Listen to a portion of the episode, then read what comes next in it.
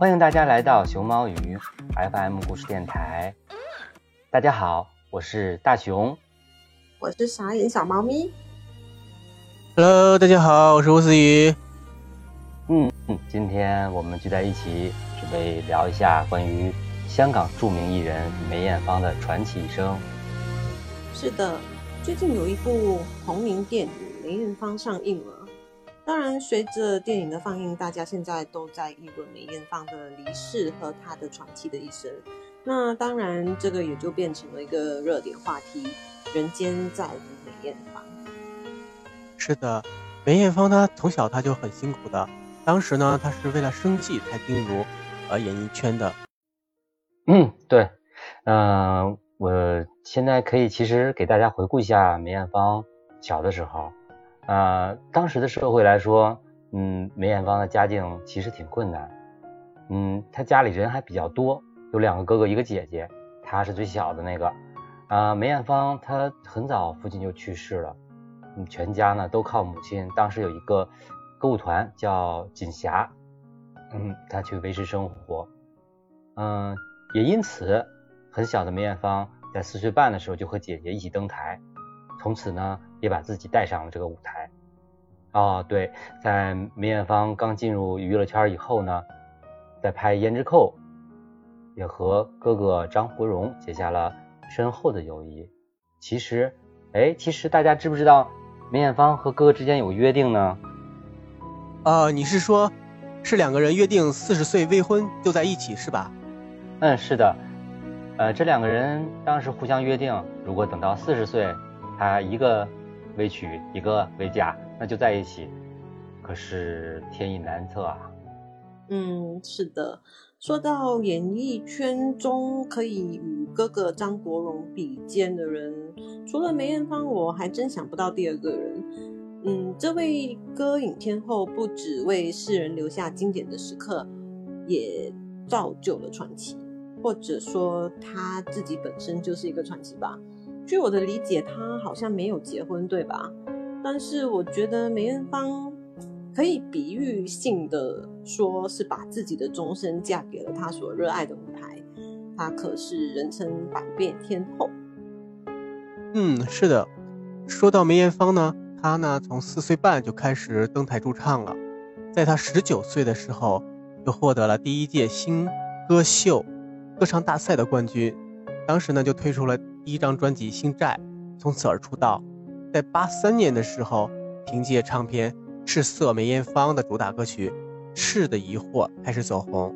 这个时候呢，就开始他传奇的一生。在八五八六年的跨年的时候，连开了十五场个人演唱会，打破了香港歌手首个个人演唱会的场数记录。八五年至八九年，连续五年获得香港十大金曲。劲歌金曲最受欢迎女歌星，啊，其中呢大家都耳熟能详的经典歌曲，像《女人花》《亲密爱人》，还有一生爱你千百回，在那个时候，在大陆的大街小巷都能听到的。啊，哎，那个《亲密爱人》是当时咋唱来着？亲爱的人，亲密的爱人。应该就是这样吧。对呀，他三十五岁的时候获得香港乐坛最高荣誉金针奖，在八七至八八年，凭借《胭脂扣》拿下了四料影后，两夺金像奖最佳女配角。拍戏涉足多个领域，包括文艺片《胭脂扣》《川岛芳子》《半生缘》《男人四十》，动作片《东方三侠英雄本色三》，喜剧片《生死关》《醉拳》。动物园等等各类角色，梅艳芳除了热爱演艺事业，她也热衷于公益慈善。她在九三年成立了梅艳芳四海一心慈善基金会，她是香港演艺协会的创始人之一，也是首位女会长。啊，对，鱼说的没错。嗯，说起梅艳芳，她以歌手起家，在音乐方面的建树也是旁人所望尘莫及的。她一生中拿奖无数，可说是当年的三王一后。那三王一后，你们知道都是谁吗？呃，谭咏麟、陈百强、哥哥张国荣。以后当然是梅艳芳了。那大家知不知道，在九五年的时候，梅艳芳可以说是遇到了奇遇，嗯，可以说是她的转折之年吧。怎么说呢？她其实举办了内地的首次巡回演唱会，是不是很了不起？可是也是这一年，他遭到了内地长达七年的封杀，一直到零二年，他终于获得一。个在上海举办演唱会的机会，这个也成为他一生中唯一的一场在内地粤语举办的演唱会。那在零三年年底的时候，他也同样有了在北京举办演唱会的机会，但是他的生命却在距离新年四十个小时的时候突然离我们而去。哎。看谁来了？江大骚还是江大骚？哈哈哈哈哈！哎呀，我这个名字太奇怪了。哎，这么难读吗？嗯，江大骚。刚才刚才是什么？啊，就是梅艳芳，她她被封杀了嘛？他是为什么被封杀的？对啊，为什么被封杀？对他，他不是被大陆封杀了有七八年嘛？后来解封以后，就是他有一年去上那个央视的晚会嘛。那时候他已经，呃，已经到那个得病了，已经。后来就是慢慢，后来就就得癌了嘛，子宫癌嘛，然后就去世了。很长一段时间，因为我都没有听说过像什么四大天王啊，像什么林青霞啊，那时候他们的那个消息还有。就是像他那时候拍什么《东方不败》的时候什么的，呃，但是就是梅艳芳的电影，好长时间就没有见过。我就看《东方三侠》，我也是后边后边从网上搜的看的。哦。呃，封杀是这样，就是我补充一嘴，就是之前刘德华也被所谓封杀过，就是他封杀是。呃，是一个行政命令，就执不执行这个事儿，就比如说短短期内可能两三个月或者是怎么样的这种东西，它是，它是就是确实是消失不见的，以及是被禁令控制的。但是就是你架不住人家就是想追星，就是喜欢他呀，然后就是这个是慢慢放开的。就是，呃，我记得刘德华当时被爆出封杀，是因为不参与那个。呃，某个媒体的一个活动吧，应该是，然后然后就被所谓的封杀，但是就是这个东西是短时间内会管很严，但是就是就是它是一个行政命令，它不是一个就是比如说下到姜文手上的你三年内不许拍电影这么一个禁令，对，所以就是就是这这可能也是得力于他是就是是中国香港。的艺人嘛，就是这点儿跟国内的艺人的那个所谓封杀还是不太一样的，所以就是，呃，回看的话，他几乎是应该是没被封过，封锁他的还是怎么样的吧，就就不让他来大陆吧，疯狂追星族，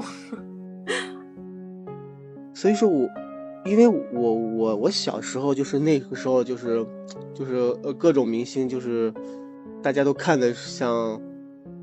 像什么四大天王呀，像，嗯，还有什么，反正就他们那那那一波吧。然后就是有一段时间，确实梅艳芳的消息是没有的，没有的。这也是为什么他，反正我对他当时我对他的感感觉就是没有什么太太多的那个，那个认知嘛，就对他的认认知就还不如那个，就像刘德华他们那些人呢，就是知道他的。后来后来慢慢慢慢。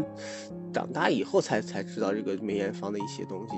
我最开始的时候，我连梅艳芳那个她那个，因为我本身我就有点脸盲，我那时候听，对我那时候看梅艳芳看电影，我说谁是梅艳芳啊？我在找找不着，因为当时有一有有一部那个，我呃等稍等，我我我加一加加一句，就是我看到那个我搜了一下，那个 说梅艳芳被封杀七年，然后。就是他什么一九，应该是一九九一年开始被封杀七年，为何一九九九年又登上春晚的舞台？这个其实就是跟我刚才说所谓封刘德华是一样的逻辑，就是，呃，就是就是我觉得就是不要被这种新新闻迷惑啊，就是，呃，很多时候是媒媒体的主观选择，就是这个封杀，它不代表那种就是因为道德或者是因为别的东西，就是你你这就是一辈子翻不了身或者是怎么样的逻辑，不是这样的，就是这个跟当下的那个。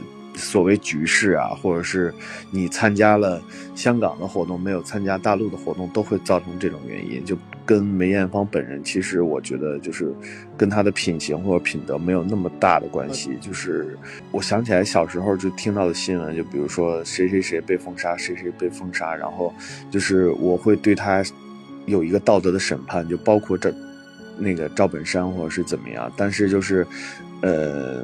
媒体封禁一个人这件事儿，其实本身就是一个吊诡的事情，因为你是媒体，你就是要包容的，而不是你有决断的权利。我我不是想多说别的，我只是说，就是我们看待封杀的信息的时候，应该是辩证的看，而不是说他封杀了，好像他就怎么样了。很多时候，艺人是是没办法控制的。嗯，嗯，因为我小时候吧，我就是有点脸盲，就是那些明星我。你看以前港台的那些明星，那个辨识度多高啊，我还分不出来呢，更何况现在啊，现在的的人都是大众脸，都是基本上一个脸，全是那种，我就更分不清了。对啊，以前辨识度好高，而且他们没那么多整形整容什么。对啊，每个人都有每个人的特点，每个人都有每个人的美。就那样，我还有我我我小的时候我就分不清谁是谁，我有一段时间。嗯，那应该看多点他的那个电影，因为他其实他很多电影很出色。对，我现在都分清了，现在分清了。看看他的代表作品那些的，然后他唱歌的时候，他就是他的声线也是很，也是辨识度很高，因为他一个女人来说的话，她声线还蛮低的。对他，他是因为小的时候嘛，小的时候去。在变声期的时候，总是去唱一些高音的，他妈老逼迫他嘛。他妈挺奇葩的，其实他那个那个年代，大多数呃艺人很多都是为了那个生计，被迫去去去演艺圈的。啊，惠英红，她不是也是吗？为了为了生存，然后去演艺演艺圈嘛。其实当时他们都是那样的，不像现在，现在现在的人都是为了为了挣钱。呵呵现在的人，我觉得应该比较多是为了知名度吧。对，知名度不就为了钱嘛？为了名，为了利嘛？就以前他们其实，我觉得不是啊，很很多为那些小孩，把那些小孩从小就培养成明星，想希望他们成为明星，并不是他老爸老妈想赚钱。我觉得应该是虚荣心或者是荣誉，他他希望有这种成就吧，或者是好听，好听。你你看看我的头像，因为现在拍了一个梅梅艳芳的这个电影。嗯，对，现在拍芳的电影。啊，对，他就是回顾他的一生，就是找了一个女演员去演他。一开始我还以为他是要放一个那个纪录片呢，后来才发现原来不是，是真的是找了个演员去演他的一生。呃，就是我头像里面的那个，那天我。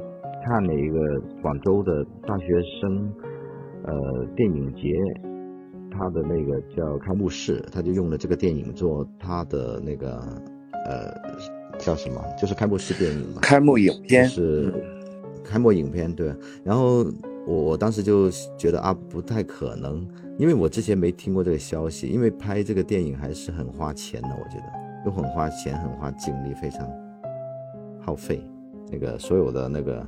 很大量的资源吧。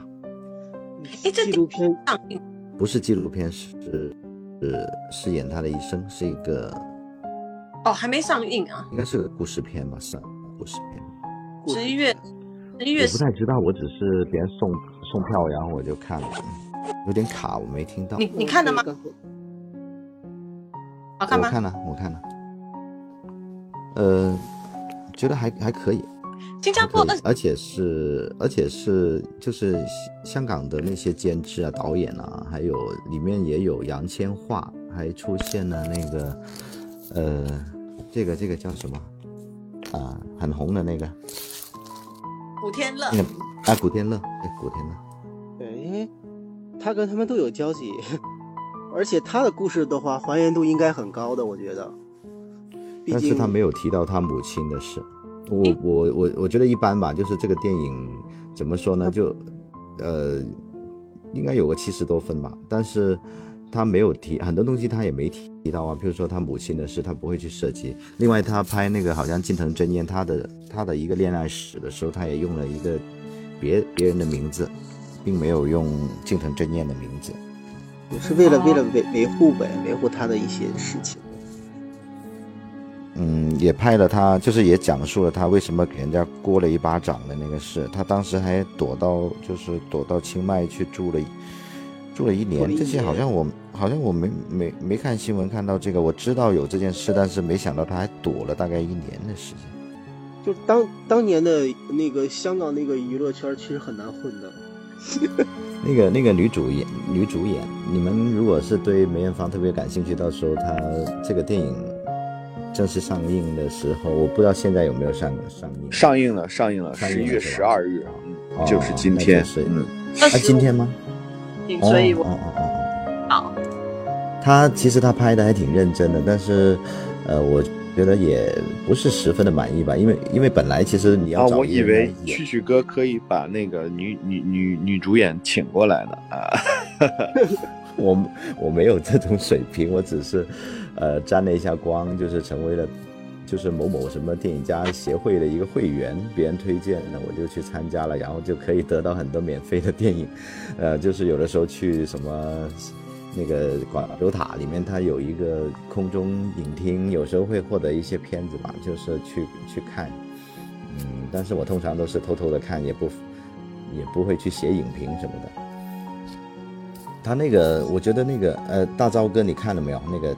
电影，梅艳芳，我这么老吗？显着啊，小小赵哥，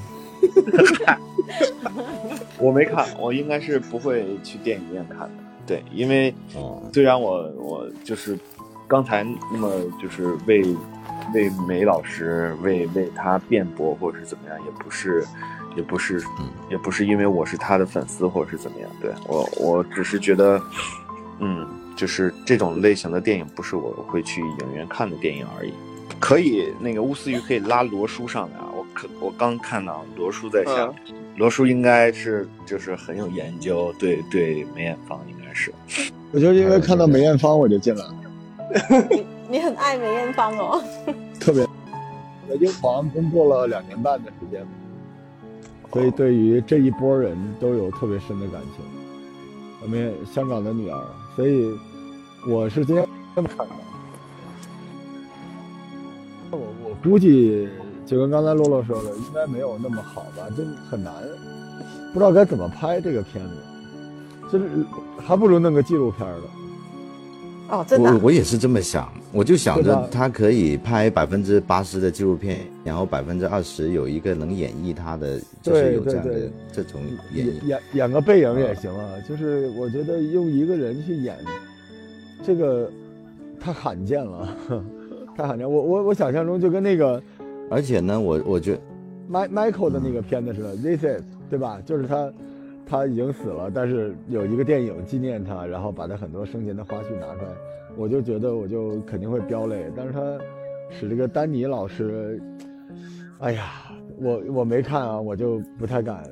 嗯，他演技还，我觉得演技还不太过关。嗯，就是有很多模仿他的动作的片段呢，我就突然觉得，诶，怎么他在演梅艳芳？对，他他怎么在演梅艳芳？而且我觉得，呃，其实完全可以用一种演绎方式，是不用真正模仿他的动作啊、动态那种，何必呢？而且呢，他，对他一开始去演她年轻的时候，我觉得这个女孩确实是很优秀的。这个女主角很优秀，就是那种气质啊，还有她的脸部轮廓都非常漂亮。啊，但是那个时候是我们不了解的梅艳芳，就是梅艳芳年轻的时候，她拍她入行的时候，我觉得我我整个就堕入这个情景之中，我就她演的很好，那故事也很好。但是到了她演她中年的时候，她完全没有沧桑感，而且是没有办法去，就说哎，怎么这一段她在模仿了，那一段她又没有模仿，好奇怪的感觉，跳戏了。猜得出来是什么样，大概知道，但是但我还是会去看我，因为因为梅艳芳，哎呀，就是哎，怎么说啊？就是黄黄金时代嘛，每个人脑海中都有自己的黄金时代。而且他这个故事还、还有演到张国荣去世的那个片段！哦，张国荣是比梅艳芳早去世吗？对，他们是很好的朋友，嗯而且梅艳芳一开始不知道，后来最后一个知道，好像是这么说。天哪！就是，所以那时代本身就是一个一个巨大无比的剧啊。他是，我是在说那个 那个在香港乐坛叫三王一后的时代，嗯是谭咏麟、陈百祥、张国荣和梅艳芳。嗯结果你、你当时四个人已经三个人不在了，就这个这个离开也太决绝了一点吧。没没办法。不过我下面觉得下面也需要他们去唱歌。我觉得如果他用正常死亡，对，用就这个好难受啊，不是对他们不是正常的。不是正常的那种。对，就这个太难受了。好了，不要难过了，乖乖。是是是对，所以所以就是今天晚上去看吧，再去看看美女。对就现在拍拍他们电影，我觉得，因为好多人都其实都跟他们有交集，都知道，所以说能够感觉出来这个真实性或者怎么都不会。但是我如果说这个再过个几十年，就像呃活着这一波人都不在了，再去翻过来再去拍他们，可能就是另外一种感感觉了。要现在你你去拍鲁迅呀、拍什么的，其实如果说跟鲁迅同时代，他的朋友、他的认识他的人拍，估计也觉得也觉得不不是很很像，很很是有有他的那个味道的。主要就是它不能，其实你不能卡在一半一半儿，对吧？你要不就是对对对，你要不就不像，要不就不像，要不就像。你演他的那个曾经姜文就是说他想演，他就说，呃演溥仪是吧？他说现在的电影，人家接不是老毛，他他啊，他觉得呃，呃有可是可是翻拍这种东西，就是你完全是可以一个明星去演某个翻人，翻拍这种东西，其实不能不能说就是要一百八仙的相似度，它其实应该会不会有达到一百八仙的相似度，它只能就是演绎他的那个人生的过程，只是我觉得不需要刻意去模仿他，这样会比较好。嗯，没有，所以所以我提到就是刚才想提的就是关锦鹏的对啊，有两种手法，两种手法。阮玲玉的方式就是就是嗯嗯嗯。嗯他是抽离出来的，就是他用嗯。就是就是他是张曼玉来演阮玲玉嘛，然后嗯，我看过那个，很好看。对。他就是一半一半嘛，就是他一半用那种就是哎，我们是当下演员的这种状态，然后来说嗯哎，我们想当时那个阮玲玉的时代是什么样的事情，然后再用演绎的方式把阮玲玉几个比较就是关键的点演出来，就是这种嗯方式可能对对对。会更因为其实这种传奇人物的话，很难给他演绎出来他的那个，他就是他的神态，他的他的整个形象是很难演出来的。即使你可以找一个很相似的人，但是他不他不能代替。对，所以就是我我就是呃抛再抛一个观点，就是我不太同意，就是他去世多久来判定就是这个东西能不能拍成，而是就是拍这个的人或者是拍这个的团队，他有多。他有多多少种方法，然后可以把这个东西还原。就即使比如说刚去世一年的赵英俊，可能也要被拍成电影。就是这个这个东西，就是看很考验，就是活着的创作者以及又是他朋友的人怎么怎么面对创作这件事情。那导演的想法就是就是要要求就是嗯，可能找梅艳芳是姜老板，是姜老板的个人个人之举了，我我是这种感觉，因为姜老板就是姜志强，就是特别特别想做这个事情，然后就是嗯他包括他找导演和演员都很年轻嘛，那个演员，那个演梅艳芳的那个演员是应该是一个模特，就是没记错的话，应该是一个模特而且是只还而且对对对，而且只这是他的处女作，嗯哦，是吗？啊对。所以等吧，如果这个片子好了，后边就会等来张国荣了。对，就是就是，嗯，但我觉得应该张国荣之前先拍一下陈百强，然后再拍张国荣。还有罗文呢，对，罗文。对吧？罗文的那个也挺传奇的。所以调整一下心态啊，今天晚上去看梅艳芳。对，就不抱着他那个，就就当怀念一个人，我觉得肯定看对，更呃这这就我看梅兰芳似的，我都看下来了，我还怕梅兰芳。黎明的梅兰芳，我我现在我想了想，反而还行，幸亏是，起码黎明身上有一股贵气，对吧？呃，对对对对，黎明身上有贵气。贵气是一个特别难得的演员身上的一些东西，这就是黎明还是有那个东西的，就还好吧。现在想起来就就是没有最糟，只有更糟，所以现在想起来梅艳芳还梅兰芳还真是个好片子嘞。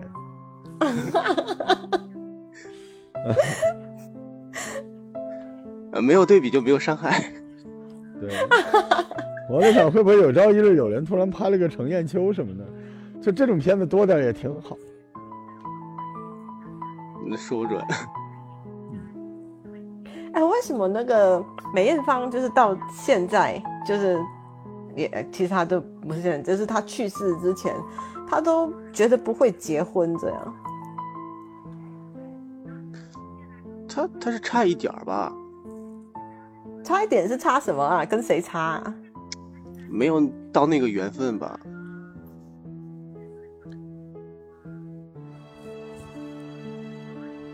好，拜拜。好嘞，罗叔，罗叔，拜拜。罗叔，罗叔发现，哎，这个房间怎么突然多了那么多人，然后就走掉了。就走了。是不是？他热他热爱梅艳芳。呃，嗯，他不是跟梅艳芳有过合作吗？认识吗？不是吧？他就单纯的粉丝吧。他刚才不是说呃有有有过合作两年吗？有吗我？听错了？我听错了吗？有吗？所以你们做这种选题，如果能挖到跟梅艳芳有交集的人，也是一种切入点。对，对啊就是如果如果凭自己就是聊她的生平什么之类的，就是除非能做成类似，就是让向华向华强的老婆去告周星驰的那篇文章，就就就就成了。对，就是有一篇。大概是五年前吧，有一篇写周星驰的，然后把周星驰的所有人生履历，然后串成了一个特别详尽的故事，大概一万多字吧，就字数也不算特别多。然后突然在社交媒体爆了出来，就是包括就是刚才那个吴思雨提到的什么向华强可能就是动用这种手段要干嘛干嘛之类的，嗯嗯就是，然后，然后，呃，周星驰没有回应，一一看就是特别热爱周星驰的粉丝做的这篇文章。然后，但是向华强的太太就是就就就就有点儿就是挂不住了吧，然后就开始、开始在微博各种向周星驰开炮啊什么的。哦，有过这个，我我看过这个报道。我平时是不看那种明星的八卦新闻还是什么的，今天其实还挺破了记录的，八卦那么久的时间。好，拜，嫂嫂。谢谢你，拜拜。我不是江大嫂，我是江大嫂。哎呀，江大真是太太一直叫他。大嫂。嗯，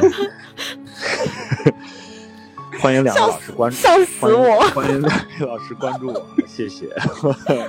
都已经因为都已经你叫江大骚，我就关注你。都已经这么贬低我了，这就是 笑死我！没有没有没有贬低啊，是我，我知道，我我知道，知道，嗯，挺好玩的，挺好玩的，嗯嗯，我觉得就是呃，就是看呃看情况，就比如说刚才那个刚才那位朋友，就是他也是一个观点，就是不是他也是一个角度，就是他是看完这个电影，然后来评价这部电影，然后来结合梅艳芳来说，然后看吧，嗯。嗯。嗯，其实其实很多外国的，其实很多外国的片子，他们都有拍这种，嗯，bibliography 的这种就是去世的明星啊什么什么的，都是有拍这样子的。其实可以看一下，就好像刚刚才说那个阮玲玉的那个拍摄手法的是，我觉得是挺不错的。然后有些外外国的就很像他们拍那个，我我想想看，好像是波西米亚狂想曲，嗯，那其实都不错的，可以参考一下怎么拍。因为我觉得，如果你就是拍一个 bibliography 这样子的那种那种电影形式，你就只是模仿的话，其实没什么意思。嗯，我猜他们是也是会有受到那个呃波西米亚狂想曲的激励，然后来做这件事情。嗯嗯，好，叫打扫。